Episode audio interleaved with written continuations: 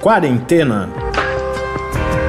Resumo diário de notícias, pesquisas e as principais orientações sobre a Covid-19.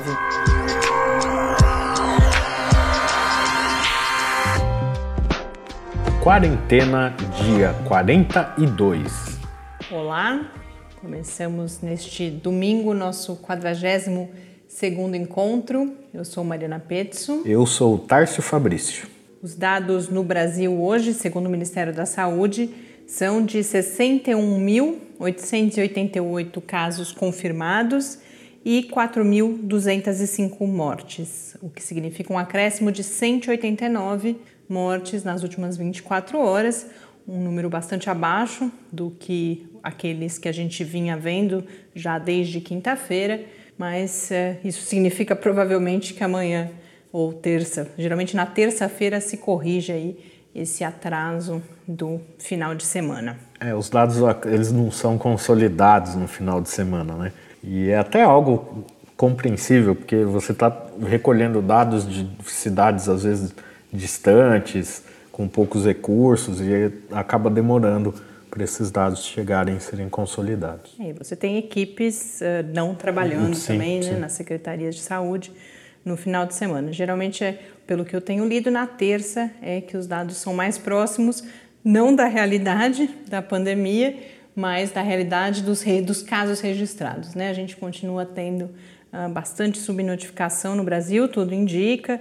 Falava-se hoje em dia, algumas notícias que eu estava ouvindo, num certo, certo pane né, da, da, do sistema de registro de dados. Isso não é verdade só aqui no Brasil, uh, quase todos os países têm problemas com isso. O que a gente enfrenta é a testagem ainda como um gargalo importante aqui no país. No mundo, segundo a Organização Mundial da Saúde, são 2.804.796 casos, um acréscimo de 84.900 nas últimas 24 horas. No painel da John Hopkins, já 2.954.106 casos e as mortes já tinham ultrapassado né, os 200 mil, são 205.724 mortes. Hoje a gente tem notas rápidas, conversamos um pouco sobre saúde mental, particularmente saúde mental dos profissionais de saúde e dicas que são uma tradição no fim de semana, tem até receita programada aí para o episódio de hoje. É, a gente dá início hoje à nossa pandemia. Tá, isso já explica no final o que é isso. Rapidamente queria comentar a polêmica das redes sociais aí, trending topics no Twitter no, no dia de hoje. Uma notícia triste, né? Lamentável que ontem a blogueira Gabriela Pugliese, é, para quem não conhece, é uma das, é, uma das primeiras, né, chamados digital influencers, seja lá o que isso for, aqui no Brasil, mas é importante porque tem milhões de seguidores no Instagram. E ontem ela fez uma festa na casa dela e não bastasse fazer a festa, publicou uh, nas suas redes sociais, no Instagram principalmente, ficou mandando mensagem, disse que falou besteira, não sei exatamente o que, mas a maior besteira é realizar e dar publicidade a isso. Isso tem dois motivos pelo que isso é importante e lamentável. Primeiro, da a, a própria contribuição à, à, transmissão parece que não foi suficiente. Logo no início da pandemia, uh, foi realizado ainda antes da gente ter entrado na situação de, de, de, explosão dos casos, é preciso registrar, mas a irmã da Gabriela Pugliese, isso talvez a maior parte das pessoas tenha visto, se casou na Bahia e a partir desse casamento a gente começou a ter os primeiros, não o primeiro, o primeiro já, já tinha sido registrado, mas muitas pessoas, inclusive artistas famosos, a, a Preta Gil, né? Se contagiaram nessa festa, né? Tinham pessoas doentes que estavam na festa e essas pessoas que estavam na festa se contaminaram e acabaram levando a doença, espalhando essa doença, né? É, foi um dos primeiros focos de transmissão aqui no país, foi esse e agora, tendo passado por isso, tendo ficado doente, porque a própria Gabriela Pugliese teve Covid confirmado, uh, e aí fez uma festa ontem à noite, então tem essa primeira importância que é de ser um foco de transmissão, né? Mas mais do que isso, é esse impacto que falar sobre isso da forma como ela fez vai ter, embora a gente pode não se importar e falar, bom, quem é a Gabriela Pugliese na fila do pão, mas fato é que ela tem milhões de seguidores e acaba sendo uma formadora de opinião, então realmente algo muito triste. Hoje se retratou, mas certamente não porque aprendeu alguma coisa, né? Porque já devia ter aprendido antes. Vamos então às notas aqui do Brasil. Aproveitar para cumprimentar um ouvinte, o Augusto Mena, que comentou no Twitter que a gente falava pouco de Curitiba e hoje temos uma informação que vem de Curitiba, né, Tarso? É, lá em Curitiba, alguns donos de bares e restaurantes eles estão fazendo um movimento contra a abertura do comércio.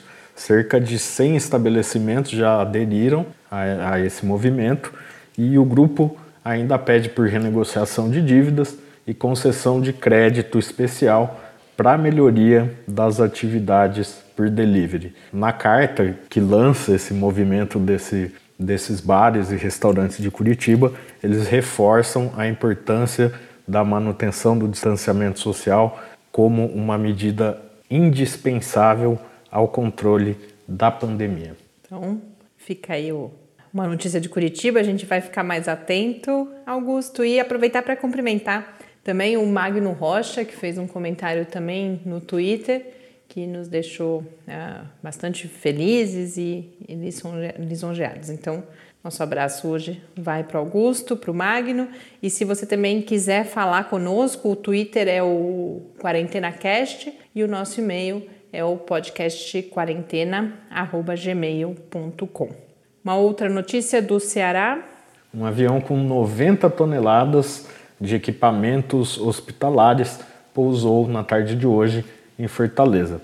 A carga também conta com um grande suprimento de testes rápidos de infecção pelo novo coronavírus e o avião partiu da China e fez uma escala no Togo, uma estratégia parecida com a utilizada do Maranhão, que naquele caso pousou na Etiópia e que serve para evitar os confiscos que têm sido realizados pelos Estados Unidos nos aviões que fazem escala nos aeroportos americanos. Bom, e o Papa Francisco ligou ontem para o arcebispo de Manaus, o Leonardo Steiner, preocupado e, e tocado pelas imagens da situação em Manaus, cujo sistema de saúde está colapsado, muitas mortes por Covid-19 e o Papa fez então essa ligação. E segundo o arcebispo, numa notícia que a gente constou na Folha de São Paulo, mandou, uh, pediu para compartilhar com a população de Manaus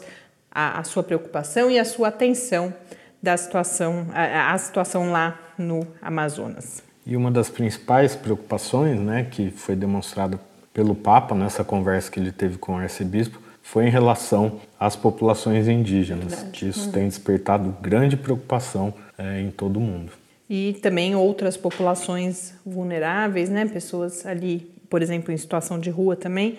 Então a conversa tocou nesses tópicos também. No mundo, a Organização Mundial da Saúde, como eu já falei aqui várias vezes, diariamente solta um, o seu, junto com os números, né, o relato de situação. E no de hoje uh, divulga um material uh, preparado pela regional europeia da OMS, falando, eh, compartilhando diretrizes para os países que estão começando a planejar o relaxamento das suas medidas de distancia, distanciamento social. Então, nesse documento aparecem ah, algumas considerações tratando essa fase como uma fase complexa, incerta, no sentido de não se sabe exatamente como a doença vai se comportar, então que é preciso estar muito atento aos indicadores, aos sistemas de saúde e ajustando as medidas.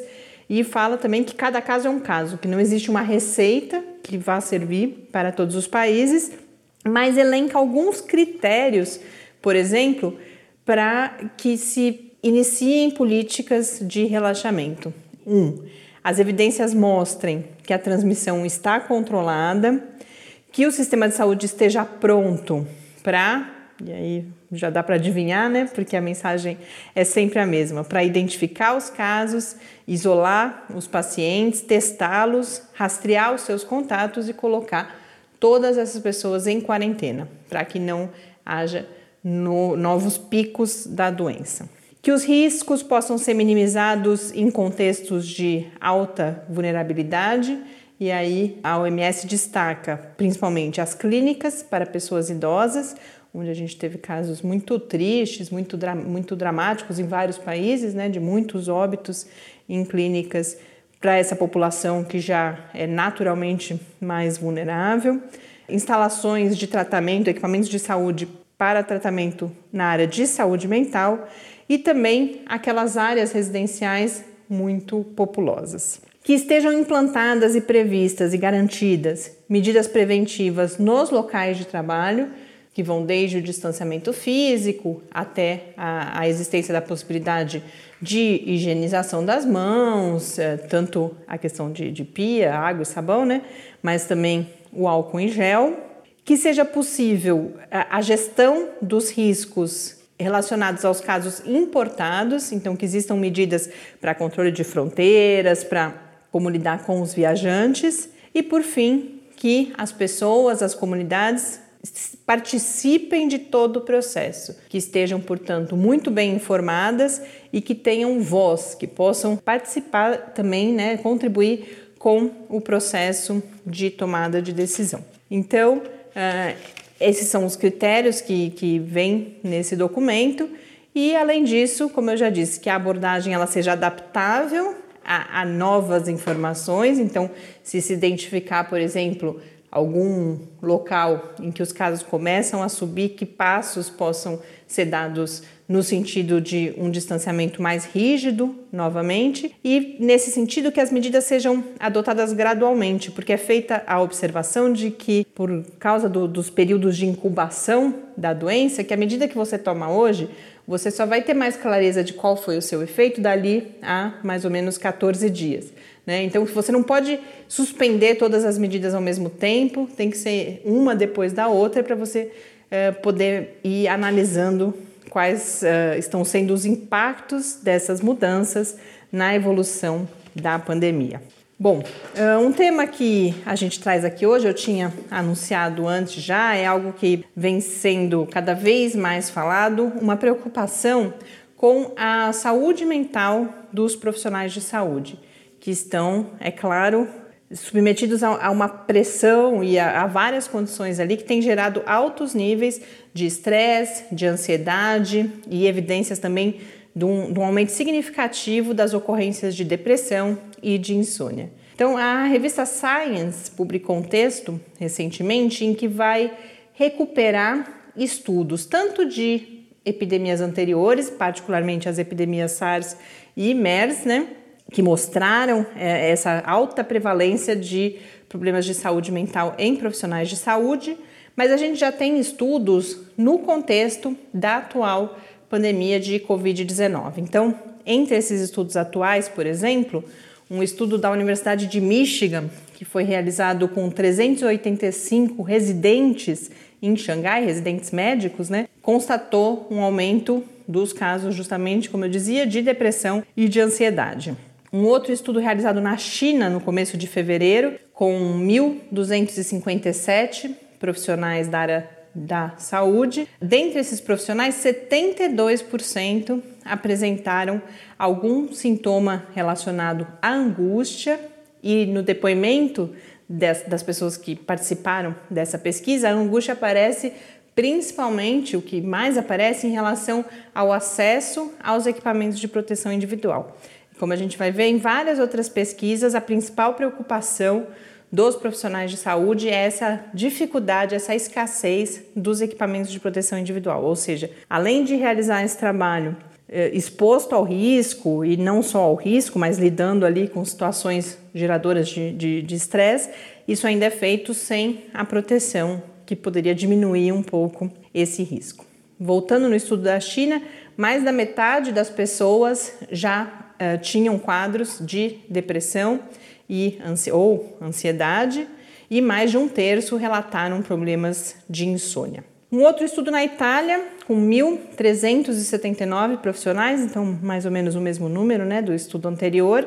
Metade, mais ou menos, desses profissionais já tinham sintomas de, do chamado estresse pós-traumático e 20% diagnóstico de depressão ou ansiedade graves, quadros graves de depressão ou ansiedade. E um, um último caso que aparece nesse, nesse texto publicado na Science foi de um são, é um, são relatos de uma instituição de Stanford dedicada ao cuidado com a saúde mental de profissionais de saúde. Eles fizeram sessões de, de, de, de escuta de 69 profissionais de saúde e o que mais aparece, a principal preocupação é justamente a questão do acesso aos equipamentos de proteção individual. Então, realmente uma uma situação muito preocupante. Esse, esse texto da Science fala numa segunda onda, né? Está se usando muito esse termo agora. Hoje também, por exemplo, tinha uma notícia aqui no Brasil falando de terceira onda nos sistemas de saúde, que seria, seriam aquelas doenças crônicas que não estão recebendo tratamento. Então, é, essa ideia de ondas, né? De ondas de, de pressão no sobre sistema o de sistema saúde. de saúde e também em relação à saúde mental dos profissionais de saúde, está se falando então numa onda que, que é preciso, a gente já comentou isso aqui no programa antes, mas que é preciso olhar e se preparar para lidar com essa situação e minimizar os seus impactos. Falando em saúde mental, mas agora já caminhando para a parte um pouco mais leve desse episódio de domingo, né, em que a gente sempre tenta trazer outras perspectivas aí relacionadas à Covid-19, sem dúvida, mas outros olhares para essa situação toda que estamos vivendo. Eh, a gente teve alguns textos, cada vez mais tem surgido, textos sobre como tem sido essa nossa experiência de relacionamento à distância, de relacionamento online usando as plataformas de videoconferência e particularmente o Zoom, que é a plataforma aí que ganhou eh, não só mais visibilidade, mas maior número de usuários nesse contexto da pandemia. E aí a BBC publicou um texto sobre por que ela vai falar do Zoom, mas vale para a videoconferência como um todo, drena a nossa energia, porque todos nos há muitos relatos, né, de um, de um, de um sentimento de esgotamento. Então a BBC conversou aí com especialistas em é, desenvolvimento no ambiente de trabalho, bem-estar no ambiente de trabalho, que foram levantaram hipóteses de quais são os impactos e também dicas de como lidar com essa situação. Esses especialistas vão dizer que um do, dos pontos que eles destacam como uma característica das videoconferências é que a gente não relaxa, por dois motivos principais. Um, que é preciso muito mais energia para você conseguir captar sinais não verbais, como por exemplo expressões faciais, é, modulações ali no tom de voz, e que isso nos mantém concentrados o tempo todo. Mas além disso, essa dissociação entre mentes que estão juntas, que estão ali em diálogo, mas o distanciamento físico, os corpos não estão juntos, que isso causa em nós um estranhamento que também é fonte desse cansaço, desse estranhamento.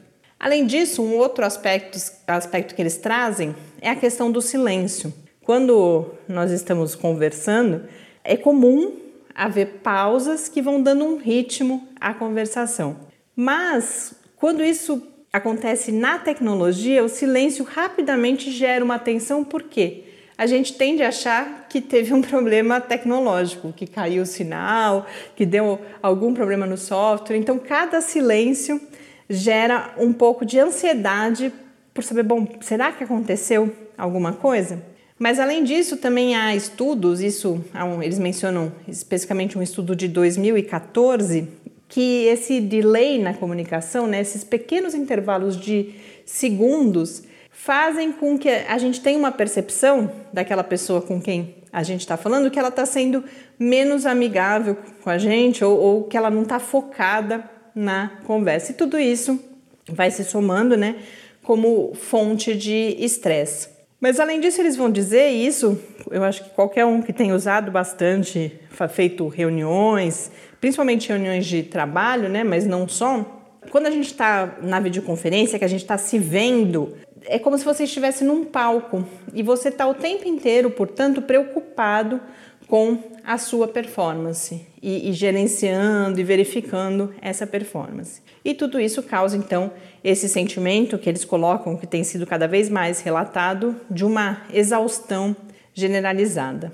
E além disso, um mais um aspecto é a mistura dos diferentes espaços. Então, a gente usa a videoconferência para trabalhar, para conversar com os nossos amigos, para conversar com a nossa família, e que tudo isso acaba se e não só a videoconferência, né, mas toda essa rotina de quarentena em que o espaço da nossa casa é, passa a ser invadido por outros mundos, por outros contextos, e que isso também gera aí sentimentos negativos e que Inclusive, é importante a gente tentar criar estratégias de separar esses momentos, de ter intervalos entre eles. Mas é curioso que, coincidentemente, uma outra matéria publicada na The New Yorker vai falar justamente em como que a gente pode aproveitar positivamente o que a matéria vai chamar de um certo caos do Zoom. A matéria parte de uma cena que muitos de vocês devem lembrar. Há cerca de três anos, um analista político, Robert Kelly, estava dando uma entrevista por videoconferência para a BBC e aí os filhos, ah, do, do, duas crianças, os filhos dele, invadem a sala e a mulher eh, tenta tirar as crianças da sala sem aparecer, então fica ali ajoelhada com os braços. E eh, esse texto da The New Yorker, que é um texto muito gostoso de ler, vai partir dessa situação para falar que agora, obviamente, isso deve se tornar cada vez mais comum, uh, vai mencionar vários textos que estão propondo etiquetas, né, regras de comportamento em videoconferências, particularmente videoconferências de trabalho, mas aí ela vai propor, a autora, uma visão um pouco diferente e falar por que não abraçar esse caos em vez de rejeitá-lo? Que isso pode ser um ganho. E aí vai discorrer sobre isso, de que isso causa o sentimento de conexão com as outras pessoas, uma ideia de que estamos vivos e vai descrevendo vários casos, várias situações em que isso vai acontecer. Então, isso fica principalmente como uma dica de leitura, né? E voltando à matéria da BBC, eles dão algumas dicas de como diminuir essa sensação de esgotamento. Uma delas é desligar a câmera de tempos em tempos, porque isso aquela questão toda da performance, você tem um momento ali para respirar, você pode continuar participando, mas sem a sensação de que você está sendo observado o tempo inteiro. Colocar a tela de lado, não ficar olhando diretamente para a tela, também diminui essa pressão. E garantir no início das reuniões de trabalho, particularmente, um tempo ali para bater um papo, perguntar como as pessoas estão, porque aí isso vai na mesma direção da matéria da The New Yorker, essa importância da gente criar possibilidades de conexão com as outras pessoas nesse momento marcado pelo oposto, né, por um distanciamento que pode causar um sentimento aí de solidão ou de, de, de estar fora do mundo mesmo. Então são essas dicas que eles colocam. Voltando à questão da saúde mental dos profissionais de saúde, eu percebi aqui que eu esqueci uma outra dica de leitura, a revista Gama, que é uma revista recentemente lançada pelo Nexo. Uh, semanalmente ela escolhe um tema e produz algumas reportagens, e justamente a dessa semana, publicada hoje, é sobre ansiedade. Então o título, inclusive, é Tá Ansioso, né? Tem várias reportagens lá bem interessantes e uma delas é sobre a questão da saúde mental dos profissionais de saúde também. Traz então um pouco ali uh, as histórias, personagens, né, médicos que vão relatar o seu dia a dia, mas com foco, e aí olhando para um quadro mais geral, não só no contexto de pandemia, de estudos que mostraram alta prevalência de distúrbios mentais já em estudantes de medicina que tanto a, a grande demanda do curso, as, as exigências né, ali das disciplinas, provas, mas também esse contato diário com a possibilidade da morte gera quadros de ansiedade, de depressão. Então, por exemplo, aparece lá na matéria uma tese de doutorado de 2018 que aplicou questionários junto a 1.350 alunos, estudantes de medicina de 22 uh, escolas de medicina no Brasil e identificou grande prevalência desses quadros e também da síndrome chamada de burnout. Né? A matéria termina um pouco falando do sentimento de não poder falhar, que falhar na medicina muitas vezes significa perder o paciente, né, uma vida, e, e aí cita algo que eu achei interessante para finalizar um pouco essa conversa aqui hoje, algo que a matéria diz que o Drauzio Varela fala bastante, de que aqueles que escolhem a profissão médica pelo desejo de salvar vidas, que isso pode causar muita frustração. Que o objetivo da, da profissão é sim e deve ser entendido como aliviar o sofrimento humano. Bom, agora a gente, para encerrar esse episódio de domingo, fechar esse fim de semana, a gente vai para aquelas dicas que a gente pessoalmente fica pensando durante o fim de semana, o que, que a gente vai compartilhar hoje. Então, você começa, Tars, qual que é a sua? A minha diz respeito à pandemia. Você já viu, ouviu falar disso? Uhum. O que, que é essa pandemia? Não tinha ouvido o termo ainda, mas imagino do que, que você esteja falando. Pois é, esse termo surgiu lá em Portugal, quando começaram as medidas de distanciamento social, e teve uma explosão de pessoas pesquisando, como fazer pão em casa e fazendo lá suas receitas. Aí começaram a compartilhar. Então, o Tanto pão... que até faltou farinha, Exato, né? Exato. O pão dominou as pautas ali em Portugal durante bastante tempo, nesse início da quarentena. E agora essa pandemia também chegou no Brasil.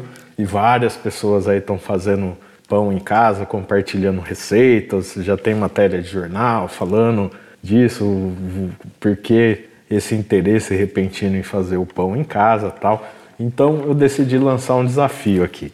A gente quer que vocês enviem suas receitas de pão para gente, que a gente vai testar aqui em casa e vai falar o nome de quem fez o pão direitinho e falar se a sua receita deu certo ou não. Depois a gente pensa o mecanismo de compartilhar as fotos do, do pão que a gente foi fazendo no Instagram ou nas outras redes sociais que a gente tem. E assim seguimos engordando, né? Se bem que a gente pode distribuir pão também. Minha mãe eu sei que está fazendo. Minha mãe é uma das que estão é, na, pandemia. na pandemia e eu sei que ela distribui porque ela nem dá conta de comer. E aí, para a gente começar a brincadeira, eu resolvi passar uma receita para vocês que é de uma focaccia tradicional com alecrim e sal grosso. Focaccia é um pão italiano que é feito em uma assadeira é um pão que a massa dele no, no, preparo é muito úmida, é muito hidratada, como se diz, né, no meio da panificação e é um, uma delícia. Então vamos lá. Você vai precisar de 400 gramas de farinha, 300 ml de água, 10 gramas de fermento biológico seco, mas basicamente é um daqueles saquinhos de fermento. Uma colher de chá de açúcar, 10 gramas de sal, 30 ml de azeite de oliva e sal grosso e alecrim para finalizar ali. Então, como você vai fazer? Você vai misturar farinha com 200 ml de água, deixar descansar por 20 minutos. Nesse, nesse período de descanso, você já coloca o fermento, açúcar e azeite em outro recipiente com os outros 100 ml de água que sobraram e deixa o fermento ser ativado ali. Para quem nunca fez isso, ele vai começar a formar uma espuma nesse líquido. Depois que desse tempo, desses 20 minutos que o fermento já foi ativado, você mistura tudo, coloca o sal, mistura bem e deixa descansar por cerca de uma hora. Depois desse período, você vai amassar de novo, fazer as dobras na massa. Você dobra uma, duas, três, quatro, cinco, seis vezes essa massa. Aí você deixa descansar e espera a massa crescer bastante, ficar aquela massa bonitona. E aí você abre ela em uma forma untada, coloca os dedos em cima, dá uma dedilhada em cima da massa, vão ficar os buraquinhos que são tradicionais da, da focaccia. Salpica com sal grosso, joga mais uma camada de azeite, os galinhos de alecrim e fogo alto. Seu forno tem que estar tá bem quente e aí vai monitorando, vai ficando de olho nela até ela ficar douradinha. Aí ela está pronta e deliciosa. Se você não conseguiu acompanhar, o que eu acho muito provável, que até eu aqui na frente dele me perdi um pouquinho, escreva pra gente para mandar a sua receita e pode pedir a receita da focaccia também. Então, repetindo no podcast quarentena gmail.com. E só uma coisa, a gente vai fazer essa receita que eu passei, vai ser a primeira da semana, a gente vai fazer e vai colocar uma foto. A gente pode colocar lá. no Instagram do Lab. Exatamente. Acho que essa é uma da a gente vai e conversar também no ainda, nosso né? Twitter, né? No Quarentena Cast a gente disponibiliza lá. Então tá bom. A minha dica, na verdade, é uma música que eu vou deixar para encerrar esse episódio. Fazia tempo que a gente não terminava com música. A canção Isso Também Vai Passar, do César Lacerda. A música originalmente é de 2017, mas ela chegou até mim, falei da minha mãe antes, foi mais uma dica da minha mãe aqui pro Quarentena, porque ele acabou de lançar um, um clipe, né, um, um vídeo com essa música, em que ele fez um chamamento na, na rede, nas redes dele, e aí 200 pessoas de 21 países, a maioria brasileira, mas aí temos aí 20 outros países participando, gravou umas imagenzinhas relacionadas à pandemia e à mensagem da música. E aí pesquisando, eu quando eu estava tentando achar uh, mais informações sobre a canção, sobre o, o artista, eu cheguei a uma lenda que eu acho que muito provavelmente inspirou a criação dessa música e que eu vi atribuída ao Malbataan, ao escritor brasileiro Malbataan. Não tenho certeza, mas tenho várias evidências de que não é uma dessas coisas na internet que é atribuída a alguém, não é, mas me parece que é do Malbataan mesmo, que vai contar a história de um rei muito poderoso e que decide que vai criar um anel e que nesse anel ele quer colocar uma frase que o ajude em momentos em que ele momentos de desespero, momentos em que ele precise de forças extraordinárias aí para sobreviver a essa situação difícil. Ele pede aos sábios do reino que desenvolvam essa frase, tem que ser uma frase curta, porque ele quer gravar ali no, no anel, mas ele também conversa com um criado que participou da sua criação, em quem ele confia muito, e esse criado conta ali uma história para ele, entrega num papelzinho dobrado uma frase e diz: Mas não leia essa frase agora. Leia só em um momento em que você estiver nessa situação de desespero.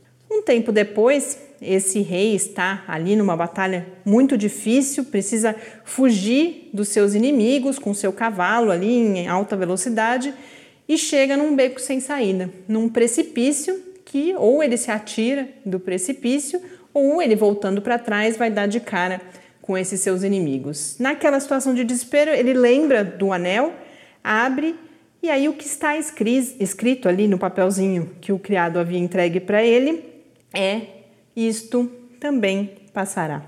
Aquilo cria ali um, um, momento, alguns segundos em que ele fica refletindo sobre aquela mensagem e ele percebe depois um silêncio. Os seus inimigos não estão mais atrás dele.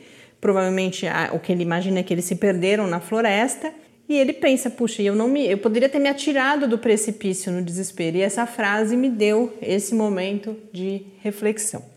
Ele volta para o reino e no momento em que ele está entrando de volta no seu reino, ele é recebido com muita festa pela população e o criado está com ele na carruagem uh, que ele está chegando ali na, na, no reino e fala: leia agora. Esse é um bom momento para você também ler essa frase. E ele fala: mas por quê? E aí o sábio fala: não, não é só para os momentos de desespero. É também para os bons momentos. A gente, para que você não se deslumbre, por exemplo, com essa aclamação do seu povo, sabendo que mais à frente momentos difíceis podem vir a acontecer, mas também para que ele aproveite aquele momento ao máximo, porque aquele momento também findará. Essa é a mensagem da música também, com foco, é claro, nesse momento, principalmente na ideia de passar um sentimento aí de esperança, que a gente sabe que isso também vai passar. É isso que eu deixo para vocês no fim desse episódio de quarentena de hoje, desejando uma boa semana para todos nós, com força, com coragem. Até amanhã. Boa semana, até amanhã e fique em casa. Take one. Vamos começar.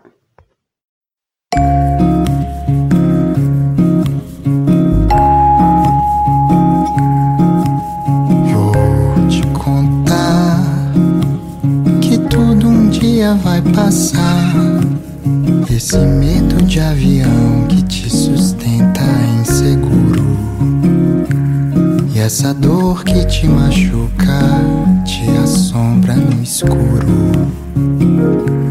Vinte anos ou noventa e oito vidas no futuro. Eu te digo, tudo acaba, tudo, tudo, tudo, tudo.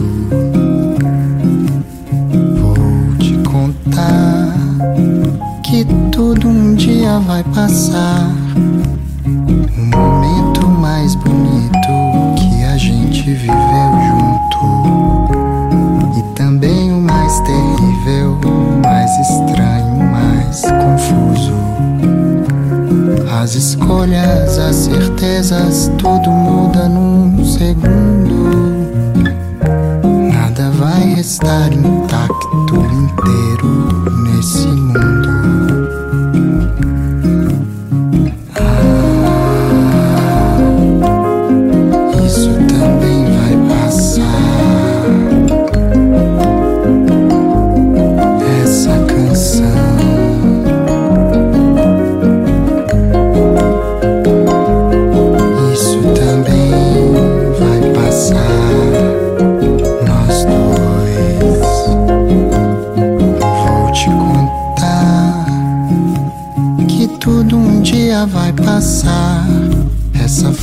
falta de dinheiro, essa crise, esse governo. Esse grito preso de que tudo mais vá pro inferno. O temor disso durar por muito tempo ser eterno.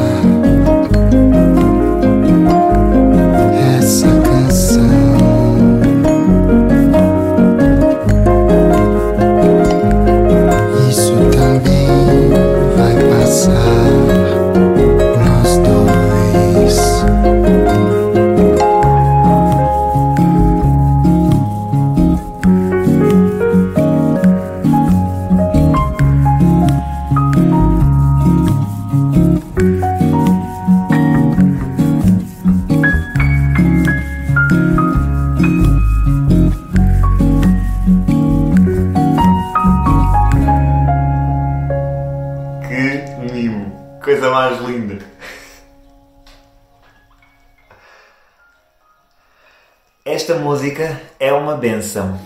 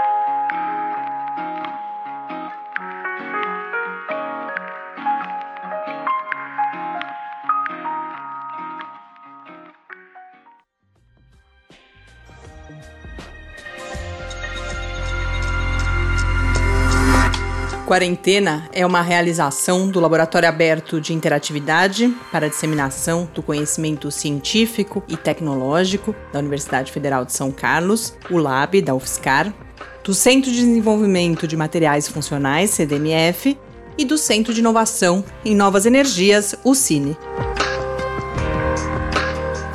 Pauta, produção e apresentação, Mariana Pezzo e Tárcio Fabrício.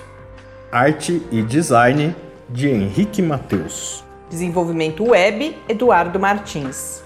Edição de áudio, Lucas Stefanuto. Apoio Fundação de Amparo à Pesquisa do Estado de São Paulo.